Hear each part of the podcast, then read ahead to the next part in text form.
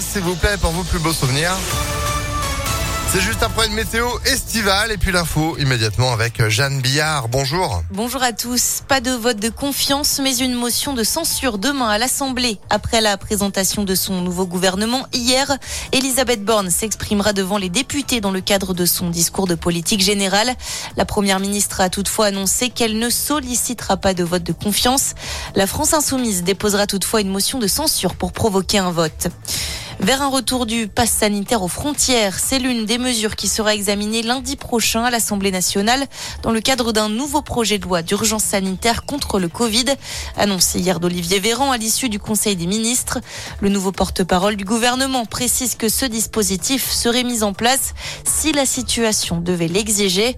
En revanche, le texte ne prévoit pas de prolonger la possibilité de rétablir un pass pour restreindre l'accès à certains lieux au-delà du 31 juillet.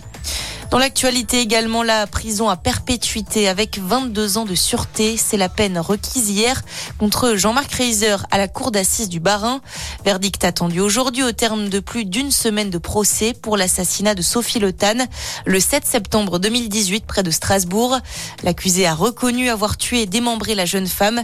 Il nie toutefois la volonté d'homicide et la préméditation.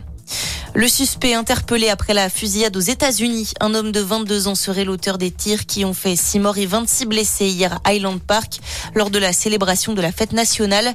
Le mis en cause a d'abord réussi à prendre la fuite mais a finalement été arrêté et placé en détention.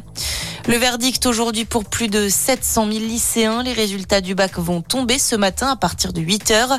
L'an dernier, 94% des élèves avaient obtenu leur précieux diplôme. Et puis en foot, c'est désormais officiel. Christophe Galtier est le nouvel entraîneur du PSG. Il a signé hier son contrat de deux ans et sera présenté en début d'après-midi à la presse. Christophe Galtier devrait ensuite diriger sa première séance d'entraînement.